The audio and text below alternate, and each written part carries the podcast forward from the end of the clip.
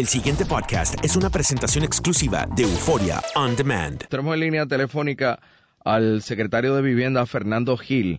Ayer hubo, hubo mucha especulación sobre el futuro del plan de sección 8, eh, pero esto era, la verdad es que hubo mucha exageración ayer con relación a lo que se dijo y mucha especulación. El plan 8 sigue funcional y vigente en Puerto Rico.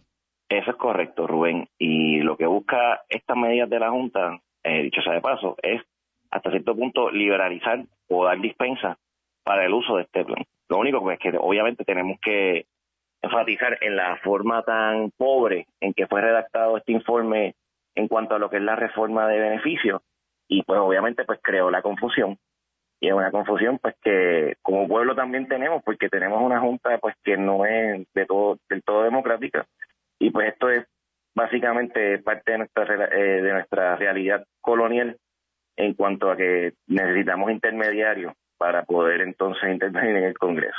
Por eso, para beneficio de los que nos escuchan, para usted ser beneficiario del Plan 8, eh, ¿cuáles son los criterios? Bueno, tienes que ver una cosa antes de eh, sección 8 y también tenemos lo que es sección 9, que es public housing. Sección 8 es el, el voucher, similar a lo que es la sección 9, lo único que es en el mercado privado, no es en un proyecto. Obviamente tienes que tener eh, de escasos recursos, también tienes que poder trabajar en caso de que lo puedas hacer. Hay distintos eh, requisitos según, o beneficios según eh, sea tu estado, sea civil, sea una madre soltera, con hijos o no.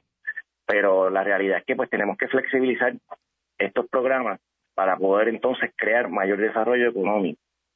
Eh, Pero ¿y cómo se, cómo se flexibilizarían? Rubén, básicamente son el mismo programa, lo único que uno es en renta privada y el otro está designado ya a áreas como lo son los residenciales. Ambos incluyen en, lo, eh, una, de las subvenciones, que es la de sección 9, se dan fondos para mejoras de capital y, operacionalmente. Bajo la flexibilización de estos programas, en el cual hay un programa demostrativo nosotros que menciona el plan para Puerto Rico que Puerto Rico quiere aplicar a nivel del Congreso para que se designe, que es el Moving to Work. O sea, que nos dejen a nosotros coger los programas de sección de los residenciales y convertirlo en sección 8 y así flexibilizar el desarrollo y mejoramiento de las unidades de vivienda de escasos recursos y moderados recursos. Yo creo que esto se sale un poco de proporción también, obviamente debido a la mala explicación que dio la Junta en cuanto a lo que ellos quieren al Congreso que, que hagan con los, con los planes de beneficencia aquí en Puerto Rico. Dicho sea de paso, se tuvieron que retractar decir que no es que están buscando la eliminación, sino que están buscando pues la liberación o la o que se flexibilice el uso de estos fondos. Oiga, para concluir, ¿cuánta gente se beneficia aquí del Plan 8? Bueno, nosotros manejamos alrededor de 10.000 unidades. Eh, tenemos que también, dentro de los beneficios que eh, de los municipios, perdón, que son alrededor de 30.000, estamos hablando de algunas 40.000 familias. Eso sin contar muchos de ellos también, que son los Project-Based Vouchers, que son destinados a proyectos en específico de renta de sección 8. El pasado podcast fue una presentación exclusiva de Euphoria On Demand. Para escuchar otros episodios de este y otros podcasts, visítanos en euphoriaondemand.com. And now, a thought from Geico Motorcycle. It took 15 minutes to take a spirit animal quiz online. Please be the cheetah. Please be the cheetah.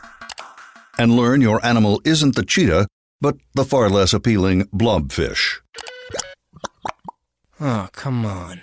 To add insult to injury, you could have used those 15 blobfish minutes to switch your motorcycle insurance to Geico. Geico. 15 minutes could save you 15% or more on motorcycle insurance.